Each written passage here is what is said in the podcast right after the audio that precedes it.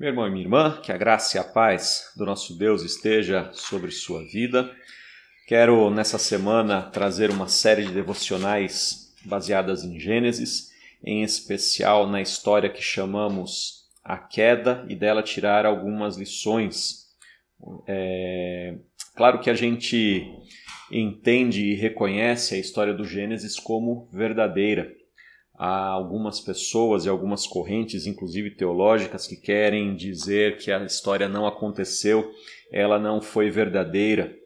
Mas o Novo Testamento, o apóstolo Paulo, compara a história de Adão e Eva com a história de Jesus. Portanto, se a história de Adão e Eva não é verdadeira, a história de Jesus também não é verdadeira. Mas Nessa série, hoje em especial, quero falar sobre a negação de Deus, que é a essência da tentação que sofreu o primeiro casal. Houve a negação de Deus. Gênesis capítulo 3, versículo 4 diz assim: Então a serpente disse à mulher: É certo que vocês não morrerão. Ora, Deus havia dado várias ordens específicas, várias atribuições e tarefas ao primeiro casal: cuidar, administrar, uh, ter o cuidado, dar nome aos animais, comer dessa árvore, não comer daquela árvore, e havia deixado claro as instruções e as consequências. Mas então vem o diabo, e que era a serpente, o mais astuto de todos os animais, e planta a semente da mentira naquilo que hoje nós chamamos de fake news.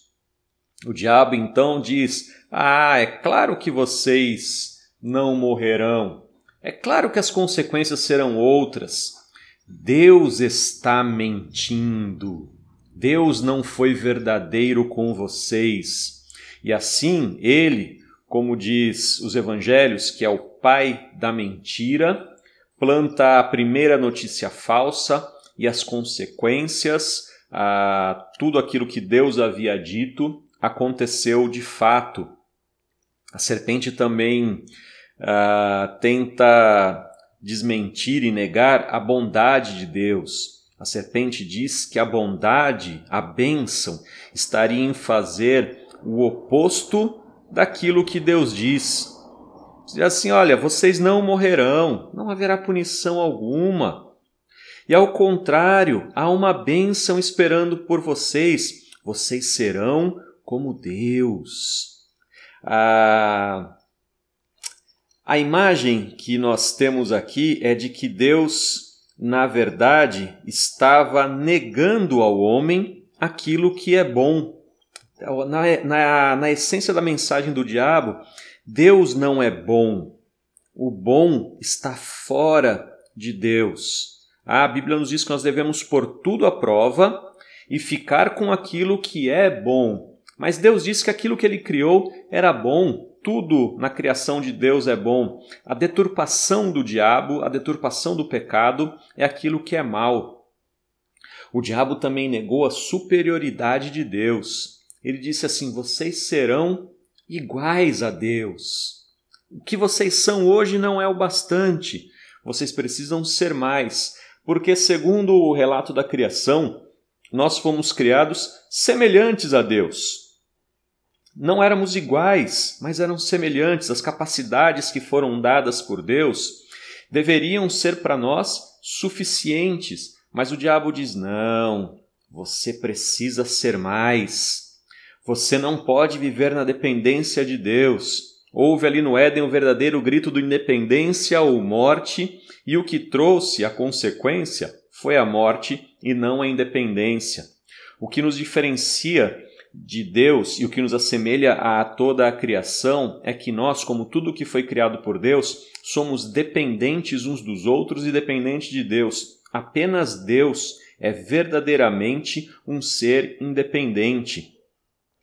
Ah, uma, das, uma das essências do pecado é exatamente isso é achar que somos donos de nossa própria vida, que não precisamos de nada, ninguém e somos capazes de suportar as consequências e até conduzir tudo aquilo que vai vir depois. Isso também é mentira, é negação daquilo que Deus é.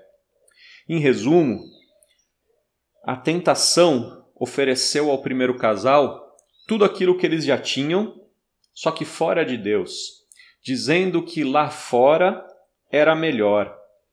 Jesus fez uma, contou uma parábola chamada parábola do filho pródigo, e a tentação do filho pródigo foi exatamente essa: achar que fora da casa do pai tudo era melhor, tudo era mais fácil. Até que um dia ele descobriu que tudo o que ele queria e buscava, na verdade, estava na casa do pai. A tentação hoje para nós é exatamente isso: é achar que lá fora tudo é bom, tudo é melhor, tudo é mais bonito. Chega uma hora em que nós descobrimos que dentro da casa do Pai tudo era melhor, tudo na verdade era mais bonito, porque Deus é verdadeiro, Deus é bom e Deus é superior e nós dependemos dele em todas as coisas. Que Deus nos abençoe.